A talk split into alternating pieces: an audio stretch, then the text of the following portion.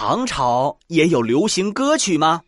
嗨，在下诸葛乔治，很冷的小故事，很冷的知识点。